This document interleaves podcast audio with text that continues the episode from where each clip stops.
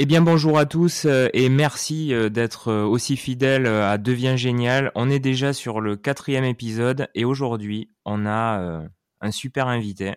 Je sais que beaucoup d'entre vous souhaitiez avoir des informations sur le parcours de médecine et sur les possibilités. Eh bien voilà, on va vous l'offrir avec Florent. Donc Florent, déjà merci d'être avec nous et est-ce que tu peux te présenter en quelques mots?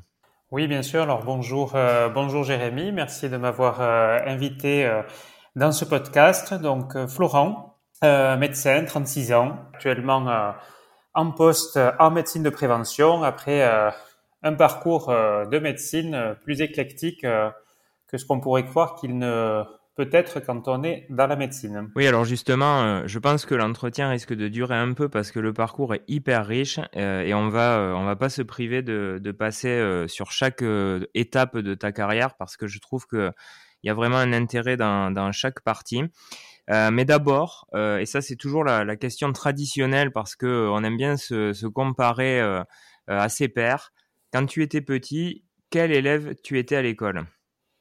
Alors très honnêtement, hein, j'étais quand même très studieux et appliqué. Il faut le dire. J'avais euh, un grand attrait euh, depuis le collège hein, pour euh, surtout la littérature, le français, les langues vivantes et beaucoup moins pour les sciences, sauf la science, sauf les sciences de la vie et de la terre. Mais mais j'étais quand même voilà, on va le dire, j'étais quand même studieux et très organisé parce que bon, on se connaît, hein, on a grandi ensemble. Donc une grande organisation. Exactement. Alors, cet élève studio, il rêvait de quoi quand il était jeune? À Beaucoup de choses, mais je pense principalement aider les gens et améliorer les choses. On va dire un, un rêveur utopiste. Alors, je savais pas encore très honnêtement ce que je voulais améliorer, mais je voulais améliorer les choses pour la vie des gens. Alors justement, euh, comment se passe ton premier contact avec l'orientation au moment où euh, bah, tu vas passer de, ce rêve un peu généraliste à un projet de, carrière? Alors ce premier contact, il fut très drôle puisqu'il s'est passé au collège avec euh, une conseillère d'orientation.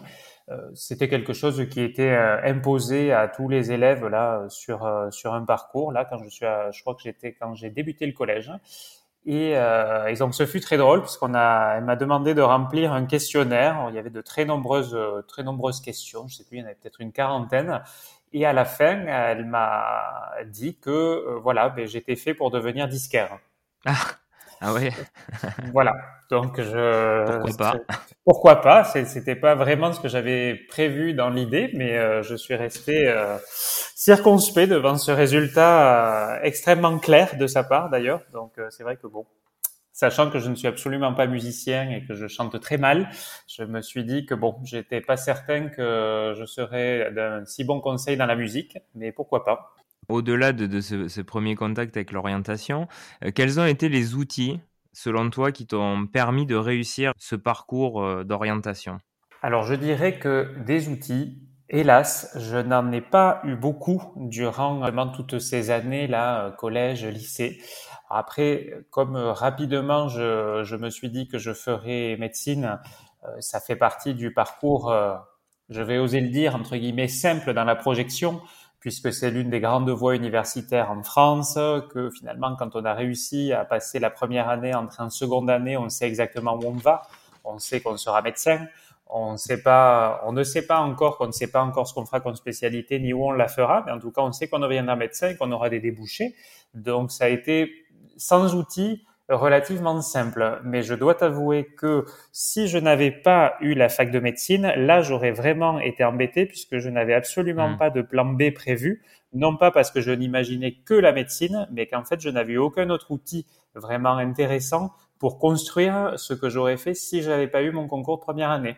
Donc j'ai été finalement chanceux dans mon parcours d'arriver à l'avoir parce que je pense que sinon j'aurais été quand même très mal outillé pour pouvoir euh, construire euh, le reste de mon avenir professionnel.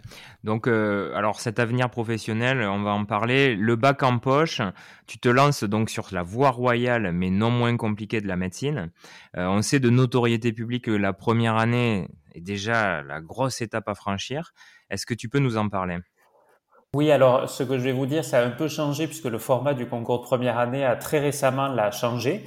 Mais donc moi, quand je l'ai passé, donc bon, il y avait environ un peu moins, je crois, de tête, un peu moins de 10% de reçus euh, sur le nombre d'inscrits en première année. C'est un peu différent suivant les académies en France. Hein, donc ça, c'est vrai qu'il faut vraiment se renseigner dans son académie du programme. Mais euh, bon, après, il y a quand même un programme toujours un peu euh, tronc commun sur certaines matières, type l'anatomie, la biologie cellulaire, la biologie moléculaire, ce genre de choses. Mais après, il y a quand même certaines spécificités selon les académies. Comment ça se passe? Donc c'est un concours qui est académique donc chaque académie prépare son, son préparé en tout cas, je sais pas trop comment ça se passe actuellement son concours et euh, on fait euh, nous c'était par on avait deux semestres, un concours par semestre et un classement général sur l'année. Il y avait bon mais à l'époque c'était je crois dans de tête les, les 100 ou 110 premiers du concours avaient accès à la à la médecine, euh, ceux d'après c'était dentaire, sage-femme et kiné. Euh, et donc, on avait classé, on choisissait en fonction de ce que l'on pouvait choisir. Après, comment ça se passe Il y a beaucoup, beaucoup, beaucoup, beaucoup d'informations, de connaissances à assimiler en très peu de temps. Après, il n'en reste pas moins que ce sont des connaissances qui sont passionnantes, euh, tant en termes de sciences que moi, dans ma faculté, on avait des cours de sciences humaines et sociales qui étaient particulièrement intéressants. Donc, c'est vrai que ça, ça, donne beaucoup aussi de culture générale. Après, ça fait beaucoup de choses, hein, je le répète, assimiler, mais ça reste passionnant. Et puis, on a quand même le but, euh, alors certes, d'avoir son concours, mais de deux, d'atteindre, euh, d'atteindre finalement cette filière, d'atteindre ce rêve, je dirais, de devenir médecin on s'y fait, on va dire. On accepte, euh, on accepte, on bosse, on se met dans euh, dans le moule de travailler, dans euh, dans ces sacrifices sur cette jeune vie étudiante que l'on débute, mais d'une manière un peu particulière, puisqu'on est quand même, il faut le dire, un peu un peu enfermé, puisqu'on a un temps très court pour assimiler beaucoup, et ça reste un esprit de concours, hein, c'est-à-dire que c'est pas tant que ça qu'il faut être bon, c'est qu'il faut être meilleur que les gens de, devant ça se passe bien quand même. Hein. pour l'avoir vu euh, de l'extérieur, c'est quand même euh, assez ascétique, c'est-à-dire que vous étiez euh, enfermé, vous bossiez comme des malades. Enfin, il faut, faut quand même le dire, je pense que c'est un, une des, un des cursus où il faut être le plus travailleur et, dès le début, quoi. Ouais, alors il y en a qui diront que ça s'apparente un peu aux classes prépa, ce qui est possible. J'en ai pas fait, donc je, je pense que oui, mais en effet, disons qu'on prend une, une grosse charge très très vite, sans phase en fait, sans phase de, je dirais, d'autonomisation. C'est, pas les mêmes, c'est pas exactement quand même les mêmes euh, manières de travailler qu'au lycée. Et, euh, et ça commence tout de suite, quoi. C'est-à-dire qu'au J, au J1 de la fac, là, bon, ben, euh, c'est commencé. On est sur le programme du, on est sur le programme du concours. Et, et il faut assimiler rapidement parce que ça va quand même très vite il y a énormément de connaissances qui s'accumulent, on ne peut pas prendre de retard. Donc, disons qu'il faut vraiment, je pense, être organisé et avoir sa méthodologie de travail dès le début, dès le premier jour, parce que le, train parti, on n'a plus le temps de le rattraper. Donc, je pense en effet que c'est euh, c'est en effet une charge importante, tant de travail que mental, et qui commence à J1 de la fac. Et on sait qu'à partir de quelques mois plus tard, on sera au premier concours. Donc, on n'a pas trop la phase d'adaptation, on va dire, et dure euh, quelques minutes à partir du moment où on est en amphi et du moment où il faut se dire que là, il faut commencer à engranger les connaissances et à étudier. Donc, une fois euh, cette première grosse épreuve euh, passée, comment se déroule le cursus de médecine? Alors, une fois qu'on a passé sa première année, il y a au final cinq années. Donc on passe la première année, on passe en deuxième année, il y a la deuxième, troisième, quatrième, cinquième, sixième année. Ça c'est à partir de, c'est à, ce moment-là on s'appelle des externes, donc c'est le parcours de l'externat en médecine. À partir de la quatrième année, on réalise mi-temps à l'hôpital où on est dans des dans des services hein, qui qui changent régulièrement. Fin de sixième année, le concours de l'internat que bien entendu on a commencé à préparer. Euh, de manière très importante dès la quatrième année, puisque la fac de médecine en fait est encadrée par deux concours, le concours d'entrée et entre guillemets le concours de sortie, ou plutôt c'est ce, on appelle ça comme ça, mais c'est plutôt celui où on choisit sa spécialité et son académie et de pour le, pour exercer sa spécialité, et donc le concours de l'internat, concours de l'internat qui lui est national, par contre c'est un programme national allez, là encore, c'est en train d'être réformé. Donc, ce que je vous dis, ça aura peut-être, c'est peut-être en train de changer ou ça a peut-être commencé à l'être. Je crois que ça fait peut-être un an d'ailleurs qu'ils sont passés sur euh, un autre format. Donc, bon, c'est de mes, euh, de mes connaissances d'il y a quelques années déjà. Et euh, une fois qu'on a passé ce concours, donc c'est des sujets tirés au sort, ce sont des cas cliniques. Qui dit tirage au sort dit que ça balaye pas forcément toutes les spécialités de la médecine qu'on a appris pendant l'externat. Donc c'est bon, il y a une petite part quand même de, de chance si on maîtrise plus certaines spécialités que d'autres. Et à partir de ce concours, on est classé au niveau national. Et à partir de ce classement national, on va sur un, site internet, là, euh, on peut voir ce, qui on, à quoi on a accès. Alors, quand on dit ce à quoi on a accès, c'est tant en termes de spécialité que par ville, puisqu'il y a une dotation de places dans chaque spécialité suivant les académies. Il y, avait une légende à l'époque comme quoi il y avait un espèce de grand tableau avec d'un côté les villes et d'un côté les spécialités et que ça s'effaçait au fur et à mesure. Ça, c'est, quoi? C'est une légende urbaine ou euh, c'était un truc d'ancien temps? Non, alors, ça, c'est ce qu'on a appelé les amphis, de garnison. Donc, c'est un terme qui est très barbare. Euh, moi, je l'ai vécu, hein. Moi, je l'ai pas fait que sur Internet, d'ailleurs. Hein. Il y avait une présélection euh, sur Internet, mais on, on devait aller à Paris. Donc, moi, j'ai été convoqué. On était convoqué par l'eau, je crois, d'une cinquantaine sur une plage horaire à Paris, devant. Donc, on se retrouvait tous dans un grand amphi. Il y avait sur un rétro un grand rétroprojecteur. Là, en effet, on voyait les spécialités, les villes, et au fur et à mesure, on était appelé un par un, on se levait et on disait, ben voilà, moi je choisis telle spécialité, telle académie. Donc on voyait et ceux qui n'avaient pas encore choisi voyaient le nombre de places qui diminuait dans les académies qu'ils choisissaient dans les spécialités. Donc c'est moi je l'ai je l'ai vécu ça les amphis de garnison. Euh, donc c'est ce n'était pas une légende, ça existait. Alors désormais tout se fait maintenant, il me semble. Covid oblige. Alors, je pense que c'était même avant le Covid, mais euh, ça évite, je pense, aussi aux gens de se déplacer. Et puis, c'est vrai que maintenant, on a des moyens un peu plus faciles. Mais moi, je l'ai vécu. En effet, les amphis de garnison. Et après, on a, après avoir choisi sa spécialité, son académie, suivant les spécialités, entre 3 et 5 ans d'internat qui peuvent, pour certaines spécialités, après les années d'internat, être suivis d'un clinica euh, qu'on fait euh, à l'hôpital, hein, bien sûr, toujours dans, dans le système public. pour et après, on commence. après, on est on est solo mais euh, à partir du moment où on est interne, on est déjà médecin. On n'est pas docteur en médecine, mais on est médecin. C'est-à-dire qu'on prescrit, euh, on a la responsabilité de ce, de ce qu'on prescrit, et on est à la fois euh, en formation, puisqu'on continue quand même à avoir des cours de la spécialité que l'on a choisie. On travaille à l'hôpital, là, cette fois, à temps plein. Et, euh, et, à la fin de l'inter, au bout d'un moment, il faut passer sa thèse, hein, son doctorat. Voilà, c'est ce qui nous, ce qui nous fait devenir docteur en médecine et, et, plus juste médecin entre guillemets. Et cette thèse, euh, une fois passée, nous devenons docteur en médecine et s'achève ainsi notre parcours universitaire concernant la fac de médecine. Alors, tu avais eu euh, une époque où tu, je me souviens, tu avais des on va dire des périodes de six mois où tu changeais euh, régulièrement d'hôpital et même toi tu as tu as fait une partie à l'étranger. Euh, je crois aussi que tu étais sur une, une spécialité qui était euh, gynéco-obstétrique, que tu as même un peu vu la chirurgie. Est-ce que tu peux nous raconter un peu cette partie-là de, de ton expérience? Bien sûr, donc ça justement, ce sont les stages d'internat qui sont choisis par semestre, donc suivant les spécialités 3 à 5 ans, et tous les semestres on change, on change de stage. Ces stages ils peuvent être réalisés soit dans les CHU, donc les gros centres euh, hospitalo-universitaires, ils peuvent être réalisés aussi dans les euh, centres hospitaliers entre guillemets périphériques. Ils peuvent être réalisés suivant les spécialités, parfois même dans le monde libéral. Ils peuvent être réalisés pour certains à l'étranger éventuellement dans des conventions très un peu particulières, mais ça peut être fait. Et c'est et on choisit donc le à six mois pour les six mois d'après. Alors bien entendu, suivant les spécialités, il y a des parcours de stages, c'est-à-dire qu'on va avoir des stages imposés dans certains types de services suivant si c'est, euh, comme je dis, suivant la spécialité, finalement, il y a des, ce qu'on appelle des parcours fléchés.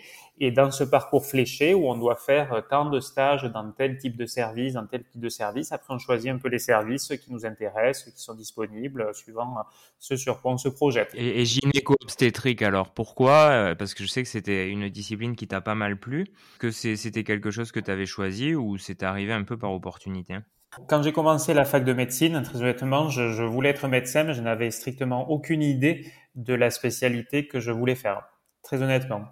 après, c'est vrai que dès l'externat, on passe dans différents services. Alors, on a une, on commence à avoir une première vision du service. On, on, a bien entendu des appétences euh, pour certaines spécialités plus que d'autres, hein, tant intellectuelles que dans le contact. Il y en a certains où le contact humain est un peu plus poussé que dans d'autres. Il y en a certains qui intellectuellement nous intéressent plus que d'autres pour des raisons ou d'autres. Donc on commence entre guillemets pendant l'externat à faire le tri, à se dire bon ben moi j'aimerais bien plus, je me vois plus sur de la spécialité, voyez déjà ce qu'on appelle médicale, tout ce qui va être gastroentérologie, euh, euh, l'endocrinologie, ce genre de choses, plutôt sur de la spécialité chirurgicale, plutôt sur de la spécialité beaucoup plus technique, type euh, euh, biologie, médecine nucléaire, ce genre de choses, ou d'autres spécialités qui restent médico-chirurgicales, comme la gynéco-obstétrique, ou des choses un peu plus, on va dire, particulières, type pédiatrie, où là on est face vraiment à un public, euh, voilà, que d'enfants. Donc c'est vrai qu'on on choisit finalement au fur et à mesure, des, au gré des stages que l'on passe, euh, suivant les appétences que l'on développe. Et moi, c'est suite à un stage que j'ai fait justement durant mon externat, puisqu'on fait aussi des stages euh, l'été. Et moi, je suis parti euh, dès ma quatrième année en service de gynéco-obstétrique à l'étranger. Je suis parti au Québec. Euh, c'est une convention en fait entre euh, la fac de médecine de rattachement et celle de là-bas. Et c'est là où j'ai, parce que je voulais découvrir la spécialité gynéco-obstétrique, puisque je, je, voulais savoir hein, comment pouvoir aider les femmes à accoucher puisque j'avais passé mon brevet de premier secours. Donc, je, je maîtrisais, entre guillemets, le comment aider quelqu'un à être réanimé comment aider quelqu'un dans l'urgence, mais je me suis rendu compte à cette époque-là que je ne saurais pas aider une femme qui était en train de commencer son travail. Je, n'avais à cette époque-là aucune idée de comment on pouvait commencer à l'aider, et ça m'a paru vraiment important à cette époque-là, vraiment important pour moi.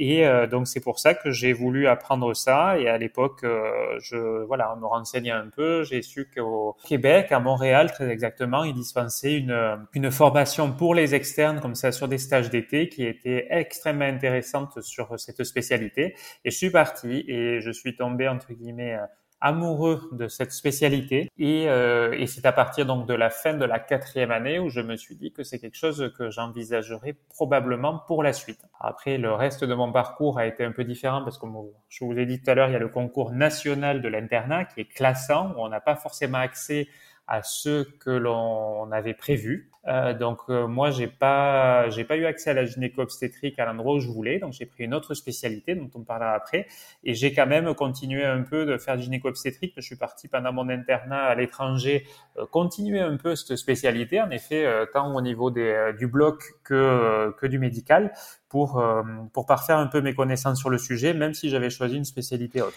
Je fais juste une petite parenthèse sur les départs à l'étranger, parce que bon, très souvent, on accueille sur le des gens qui sont partis, donc ils nous racontent toujours que ça a changé leur vie, l'expérience, etc. Moi, j'aimerais plus te poser la question au niveau du métier, parce que je sais que bon, tu as été au Québec, tu as aussi été à Bruxelles. Est-ce que culturellement, dans le métier de la médecine, aller à l'étranger, c'est intéressant parce que bon, le système français est un système très particulier. Donc, est-ce que toi, ça t'a ouvert les yeux aussi sur euh, euh, d'autres choses dans ta discipline, sur les fonctionnements et sur euh, ce que peuvent proposer d'autres pays, que ce soit politiquement ou en termes de santé? Tout à fait. Donc je dirais, hein, pour reprendre ce que tu disais, que moi aussi ça a changé ma vie de partir à l'étranger. Un parce que c'est une expérience humaine. Moi je suis parti tout seul. Hein. C'est la première fois que je partais tout seul si loin à l'étranger. Donc ça a été tant une, extrêmement bonne expérience humaine euh, et personnelle, on va dire, que euh, professionnelle, parce que un, j'ai eu la chance d'intégrer euh, un gros centre hospitalier où euh, j'ai été extrêmement bien formé. Et en effet, comme tu dis, le système est un peu différent. Et comme le système est différent, ben on voit les choses avec un prisme, on va dire, autre. Des gens qui voient ça avec un prisme autre. Alors quand je, m'explique, quand je dis prisme autre, c'est-à-dire que là-bas, ils n'ont pas le même système de recrutement à l'internat. Hein, c'est pas c'est pas un concours et on, est classé que sur les notes du concours. C'est un peu différent, donc c'est intéressant de voir comment c'est fait ailleurs. Les manières de de donner les cours sont un peu différentes. C'est vrai que moi, le, centre où je suis parti, c'était vraiment euh, parfait, hein, très honnêtement, euh, puisqu'on avait des cours tous les matins de 7h à 8h avant de commencer la journée. Et on avait des cours euh, sur place, en présentiel, avec euh, un des gynéco-obstétriciens du service sur un sujet particulier. C'était prévu, c'était tous les jours pour les externes, justement. Donc, euh, c'était aussi un système d'apprentissage un peu différent. Et puis parce que, et puis parce que finalement, il y a toujours quand même des différences on va dire presque culturel dans la prise en charge des patients. Alors c'est pas quelque chose qui est énorme, hein, parce que le but de tout médecin et de tout service de santé, c'est quand même de soigner, c'est de prendre soin des gens. Mais quand même, il n'y a pas toujours le même les mêmes on va dire, allez, euh, idéologie, je dirais, euh, les mêmes conceptions sur la prise en charge patient, sur le parcours patient, sur euh, le relationnel, parce qu'on est, on vit pas dans le même système de santé non plus. Donc, il y a toujours quelque chose de différent. Et donc, moi, c'est vrai que ça m'a permis d'avoir, de mettre un peu de, je dirais, de latitude sur ce que je connaissais. Et puis en plus de ça, ça a été, comme je dis, une expérience tant au Québec qu'en Belgique qui a été extrêmement intéressante, vraiment. Tant, et je, je, je conseille aux étudiants en médecine qui auront l'occasion de le faire parce que c'est vraiment quelque chose qui, tant humainement que professionnellement parlant, amène de la latitude. Si c'est fait sérieusement, c'est vrai que moi j'avais décidé hein, de, de, vraiment aller dans des stages où je savais que j'allais beaucoup travailler, mais j'allais de fait aussi beaucoup apprendre et j'ai vraiment appris beaucoup, beaucoup, beaucoup de choses en un temps relativement court et euh, humainement parlant, tant au niveau, comme je vous dis, de personnel que même des contacts avec les collègues, avec euh, avec les équipes, avec la connaissance finalement d'un autre système de santé, d'une autre manière de faire, d'une autre organisation. Je trouve vraiment que c'est extrêmement riche euh, à réaliser. Donc vraiment. Alors on vient de le voir, en fait c'est un parcours extrêmement long. Enfin, ce sont des études qui sont longues avec beaucoup d'efforts. Dans toutes ces années, qu'est-ce que tu as trouvé le plus difficile finalement? Le plus difficile, on va dire, la charge mentale. Alors je m'explique, même si c'est relativement évident. Alors la charge mentale, elle est liée à plusieurs choses. Un, le fait que moi personnellement, je me suis retrouvé dans des cas où même quand j'avais pas envie d'étudier parce que j'étais fatigué, parce que je il y a toujours des moments quand même quand c'est aussi long, on en a un peu assez. On se dit qu'on aimerait un peu plus euh, profiter aussi, un peu plus faire autre chose, pas être tout le temps sous pression là comme ça de concours à concours, parce que finalement, bon, outre la deuxième et troisième année qui sont un peu des périodes, je dirais lune de miel où on passe, on pense un peu moins au concours parce qu'on vient d'en finir un, euh, on apprend beaucoup de, de choses, mais on se sent encore très loin du concours de l'internat. C'est vrai que dès la quatrième année au plus tard, on est, on se met vraiment hein, en position euh, en posture de préparation concours et donc on est sur des, on a trois ans pour préparer le concours. Donc c'est vrai que c'est cette charge mentale là de se dire on est quand même beaucoup beaucoup beaucoup sous pression. Alors je dirais sous pression universitaire hein, que l'on se met peut-être différemment. Moi je l'avais en tout cas. Deuxièmement de se dire ben, quand on n'a pas trop envie d'étudier, ben, en fait on peut pas trop faire d'impasse tant sur le point de vue concours parce que ça reste un concours aussi d'internat pour avoir quand même sa spécialité et son académie. Donc c'est quand même un enjeu qui est énorme quand même, puisqu'on sait qu'on va devenir médecin, mais on ne sait pas la spécialité qu'on va faire. Et euh, troisième chose, c'est parce que quand on se dit qu'on fait une impasse, on se dit que peut-être un jour on se retrouvera face à une situation où on ne pourra pas aider au mieux, de manière optimale, les gens. Euh, moi, en tout cas, c'est comme ça que je l'ai vécu. Donc, euh, je, j'avoue que j'ai quand même eu beaucoup la pression pendant mes études. Alors, c'est une pression, on va dire, qui est quand même motivante, hein, qui est quand même quelque chose qui aide à se, à se pousser, euh, à essayer de donner au mieux, on va dire, de donner au max. Mais cette charge mentale-là, il faut, il faut le dire, moi je l'ai vécu en tout cas. Et puis après, il y a, la, il y a aussi la charge mentale à l'hôpital, hein, parce que c'est jamais évident hein, quand on est externe à l'hôpital. On change de service, on est, on est entre guillemets stagiaire, hein, donc euh, on essaie de faire au mieux, on connaît pas trop, on change régulièrement de spécialité, il faut à chaque fois redécouvrir les équipes, euh, essayer de se faire une place, essayer d'apprendre, essayer de que les gens nous fassent confiance pour nous laisser faire des choses. Alors après, c'est très bien parce que ça vraiment ça, ça permet d'explorer l'adaptabilité. Hein. Ça permet vraiment de se, de, en tout cas, de se confronter à ça et de le développer, puisqu'on est finalement contraint de le faire. Mais il ne reste quand même que ça reste une, une charge mentale euh, continue, je dirais, quasiment, honnêtement, quasi continue tout du long. Et du coup, euh, la question euh, en ricochet, quelles sont les, qualités ou les traits de caractère euh, qu'il faut absolument détenir pour réussir dans cette voie? Je dirais clairement être rigoureux.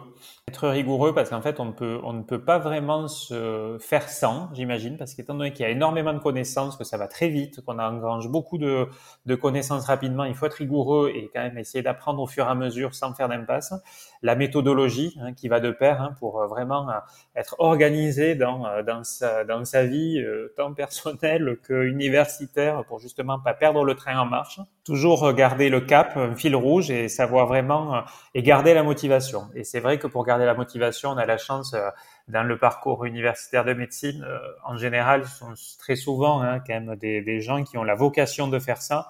Donc la motivation est quasi, quasi innée, je dirais, de par cette vocation. Mais voilà, donc je dirais rigueur, méthodologie, organisation. Alors, on, va sortir du volet euh, du coup euh, universitaire. Euh, on a pris un peu de temps, mais c'est peut-être aussi proportionnel au temps que ça t'a pris. on, va faire une parenthèse en revanche sur la thèse, celle qui te permet finalement de sortir et de te diplômer bah, de, de, ton cursus universitaire. Alors moi, cette thèse, elle m'avait énormément intéressé. Elle, évoquait le sport santé avec l'escrime dans la prise en charge du cancer du sein. Euh, donc on va le dire quand même, elle a reçu la médaille de bronze euh, du prix académique et euh, une récompense de, Midi-Pyrénées en médecine du sport. Donc est-ce que tu peux nous expliquer le projet? Parce qu'il est vraiment intéressant.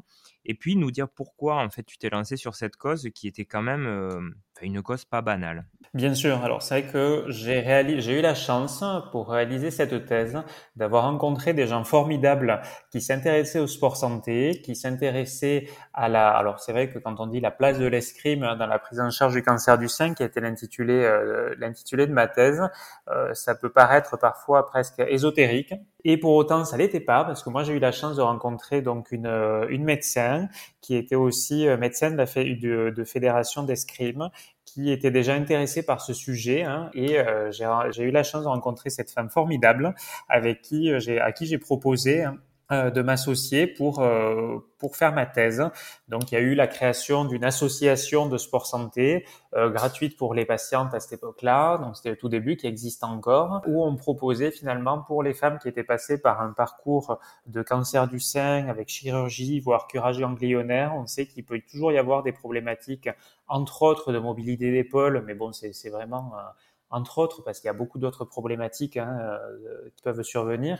Et on a décidé en fait de les aider en, euh, créant euh, un parcours médico-sportif de, de, la pratique de l'escrime, de l'escrime adapté pour, pour ce public-là.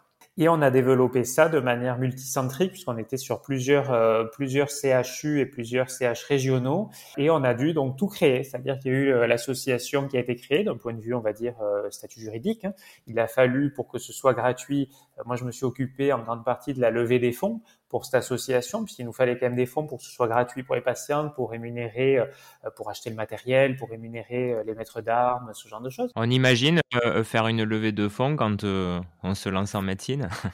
Non, mais ça fait partie des choses qui sont passionnantes parce que je vous parlais tout à l'heure du, du, but en fait que l'on a, qui est quand même toujours d'aider les gens et de soigner les gens.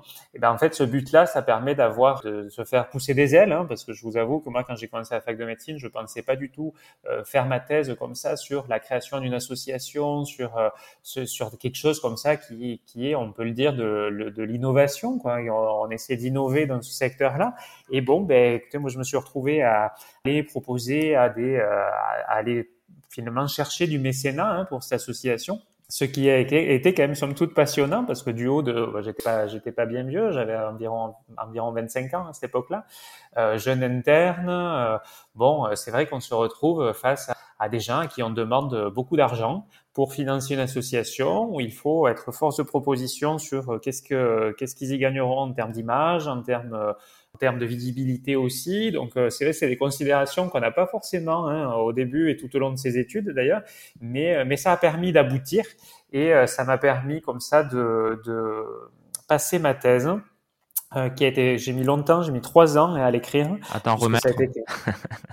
non, non, à l'écrire, à, m'en remettre, oui, j'ai trois mois, on va dire, mais euh, au moins trois, au moins trois ans à l'écrire, et ça a été une aventure euh, fantastique tant au niveau médical qu'au niveau intellectuel, qu'au niveau humain, hein, puisque euh, moi j'allais assister à certains entraînements là, de ces escrimeuses, hein, que nous n'appelions pas des patientes, puisqu'à partir du moment où elles étaient avec nous, c'est des escrimeuses, et j'ai pu voir le parcours de ces femmes, euh, de comment euh, comment cette association arrivait à les aider, comment tous ces gens formidables avaient le même objectif finalement de d'arriver à les aider. J'ai écrit là-dessus. J'ai écrit mon doctorat là-dessus et ça a été une, une aventure fantastique. Moi, pour moi, ma thèse, c'est un très très bon souvenir.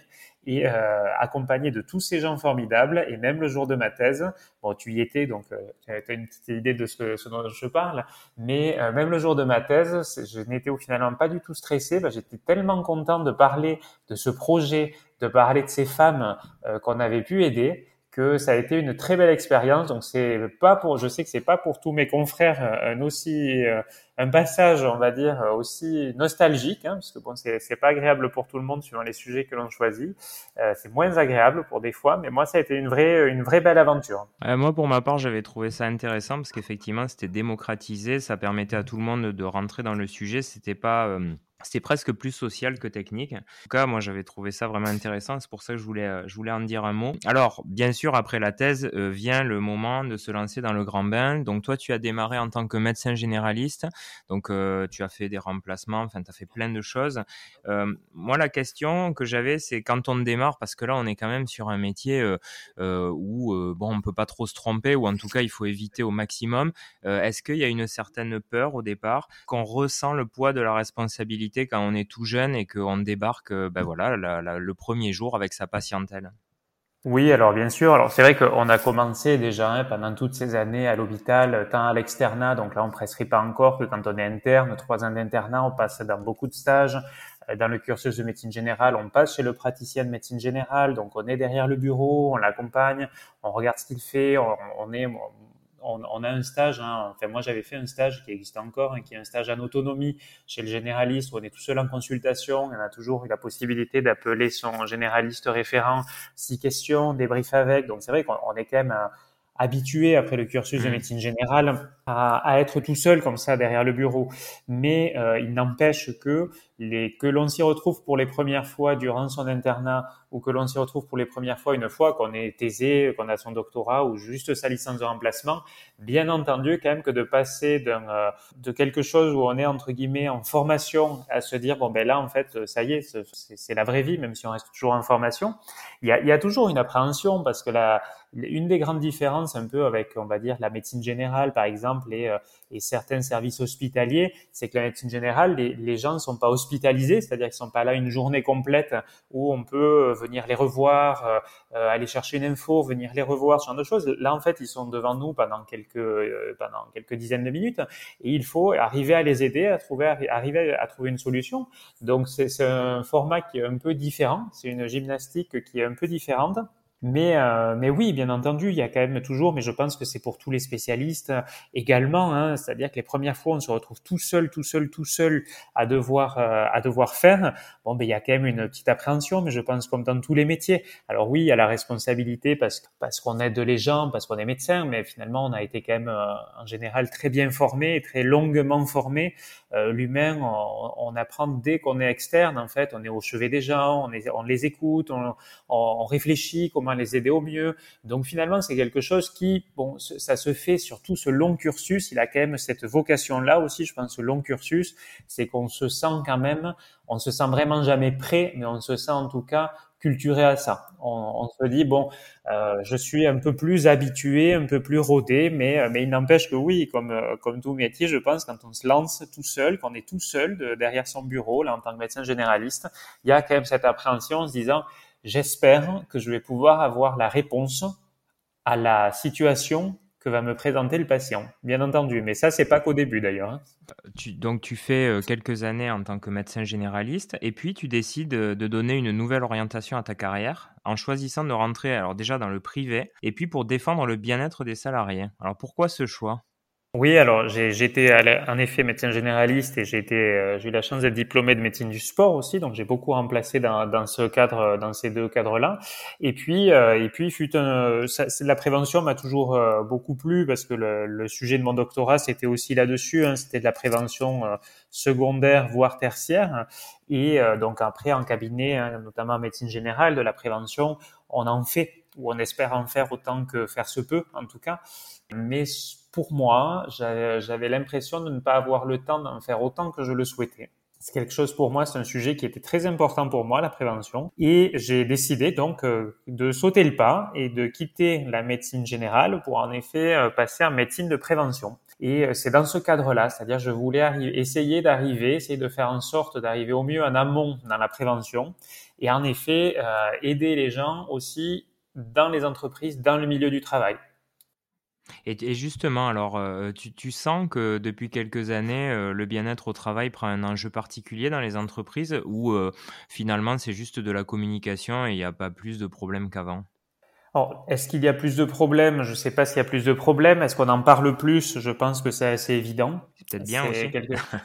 c'est très bien, mais c'est très très bien. Je pense qu'il y a une sensibilisation euh, qui est plus importante tant au niveau des entreprises, mais qu'au niveau des salariés aussi. Hein. C'est-à-dire que bon, leur dire qu'il y a quand même des partenaires importants en prévention qu'ils peuvent solliciter. Et en effet, il y a quand même des enjeux. Euh, alors certes, il y a certaines choses, c'est des enjeux euh, à la base peut-être euh, de, communication politique, mais bon, euh, si ça permet finalement d'avancer sur euh, sur la qualité de vie au travail, sur le bien-être des salariés, moi je dis bah, tant mieux, parce que c'est quand même quelque chose qui est à mon avis, un, inéluctable, deux, surtout indispensable. Donc je pense que c'est très bien, en effet, que, que l'on communique plus sur le sujet, qu'on y soit plus alerte et qu'il y ait surtout beaucoup plus de communication pour qu'on sache que ça existe. Comme tu n'avais pas fait assez d'études, tu t'es dit, je vais reprendre une formation. Et tu as repris le chemin de l'école avec une année supplémentaire à l'école des hautes études de santé publique à Rennes, donc sur un diplôme qui s'appelle médecin manager. Est-ce que tu es maso ou est-ce qu'il y avait vraiment un intérêt à se lancer dans cette formation? Donc déjà, explique-nous ce que c'est et, euh, pourquoi tu as fait ce choix-là.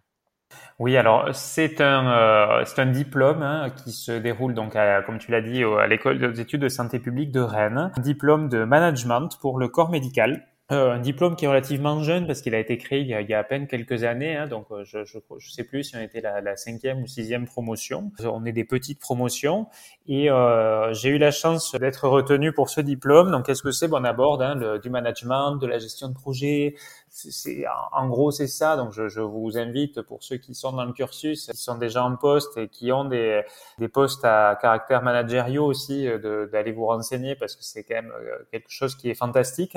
Alors pourquoi j'ai décidé de le faire? Alors un parce que la structure dans laquelle je travaillais euh, en médecine de prévention j'avais quelques petites missions managériales. Je voulais essayer de faire au mieux. Et euh, alors c'est vrai qu'on essaie toujours de faire au mieux. Après, on fait avec ce qu'on pense savoir, avec ce que l'on donne de soi au mieux.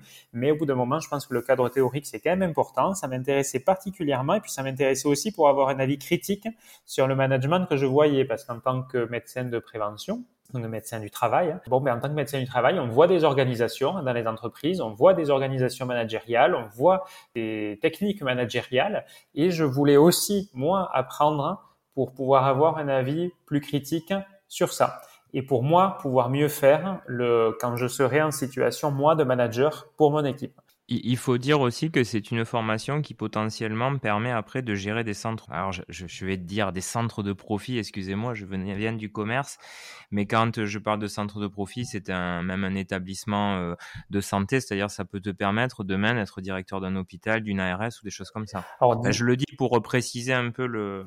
Alors, alors je pense pour être directeur d'hôpital ou d'ARS, peut-être, je, je, pense qu'il faut des formations complémentaires. En, en tout cas, ouais, ça, ça permet. C'est vrai que ça permet, on va dire, d'être plus à même d'être. Alors, dans le milieu hospitalier, y a une commission médicale, hein, justement et donc, ça permet, à mon avis, d'être plus outillé pour les gens qui souhaitent acquérir ce type de poste dans les centres hospitaliers, mais ça existe aussi dans les cliniques, enfin dans tout le monde de la santé. Et ça permet, en tout cas, d'être Ouais, enfin, je viens de le dire, mais d'être plus outillé pour comprendre le management, pour comprendre mm. euh, le, vous voyez, notamment au niveau hospitalier, on a quand même des cours dans ce diplôme aussi avec une, une enseignante qui est, qui est fantastique, hein, des cours de finance publique, euh, qui nous permet de, de comprendre un peu, euh, la, un peu la finance publique, de comprendre des indicateurs financiers, des, des choses qui en médecine nous sont, vous l'imaginerez, complètement étrangers quand on démarre, et, euh, et ça permet en fait de, de comprendre ce, le monde de la santé au sens large, un peu entre guillemets les, les différentes règles du jeu euh, financières euh, et, les, rouages. les rouages et finalement de, de, mieux connaître dans quoi on évolue. Alors je, je l'avant-dernière question, c'est une question que moi j'avais envie de poser parce que je te connais un peu.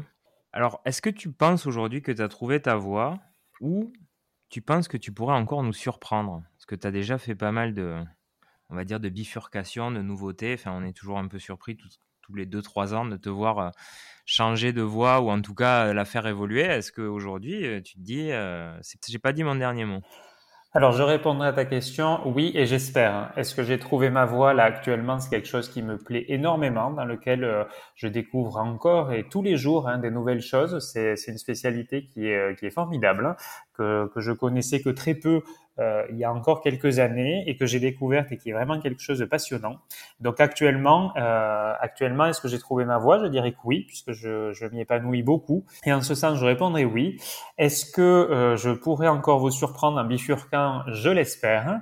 Je l'espère parce que c'est toujours intéressant de se dire qu'il y a quelque chose après qui sera peut-être différent. Donc est-ce que ce sera dans ce milieu-là, mais d'une manière différente Peut-être. Est-ce que ce sera ailleurs? Est-ce que ce sera dans du pilotage de système de santé de à plus grande échelle je vous avoue que j'y pense. Euh, pourquoi pas euh... Olivier Véran, attention.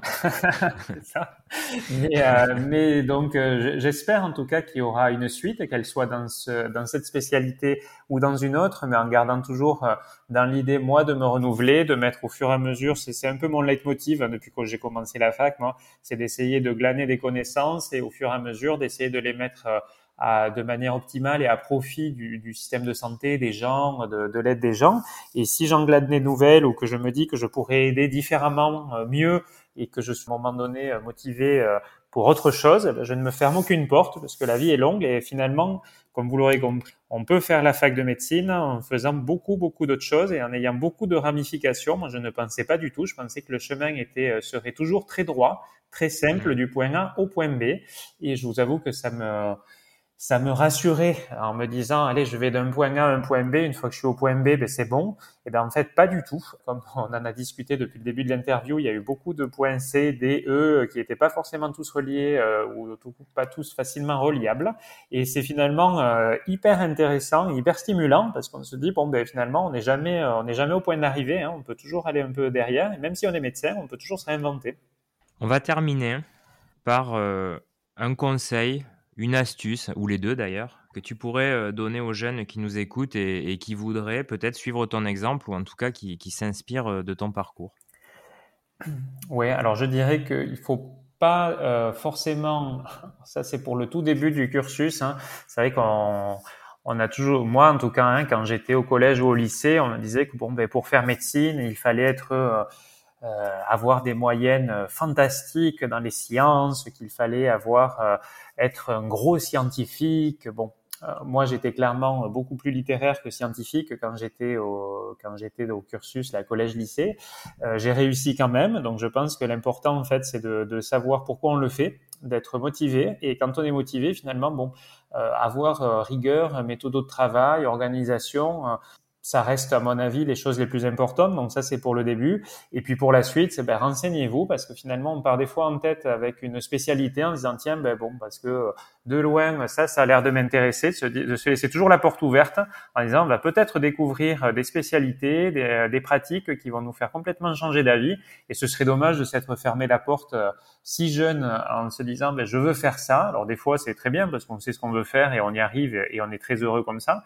Donc ça, c'est génial pour les gens qui ont ce parcours. Après, pour ceux qui savent pas trop, c'est se dire bon ben c'est pas grave, hein, je vais découvrir au fur et à mesure. On a quand même plusieurs années hein, d'externat avant de passer le concours de l'internat pour découvrir. Et donc je je conseillerais aux gens d'essayer de faire le plus de, les stages les plus diversifiés possibles dans ce qu'ils aiment et voir dans les choses qu'ils ne connaissent pas de éventuellement partir à l'étranger parce que c'est toujours quelque chose qui est intéressant et de se dire que finalement on peut toujours se réinventer même dans quelque chose qui semble autant cousu de fil blanc que la médecine. Eh bien écoute, on va on va te remercier collectivement parce que là tu nous as donné une mine d'or. Euh, donc euh, bah, pour tous les auditeurs qui auront écouté euh, cette interview, j'imagine qu'ils auront beaucoup appris sur tout un tas bah, de disciplines et puis surtout sur sur effectivement cet espoir de de se dire qu'il y a une trajectoire mais que derrière elle peut être complété de, tout un tas euh, finalement de petites ramifications comme tu le disais. Donc intellectuellement, c'est moi je trouve ça rassurant de se dire que on n'est pas enfermé dans une discipline. Et donc, on va te remercier, te dire au revoir. Et puis, en fait, on, peut-être on te réinterviewera dans quelques années parce qu'on verra si tu nous as encore surpris et, euh, où tu en es euh, rendu, allez, on va dire dans quatre ans. Allez, le rendez-vous est pris. Merci beaucoup Florent, merci à tous nos auditeurs. Et puis ben, on se retrouve comme vous le savez toutes les semaines avec un nouveau témoignage.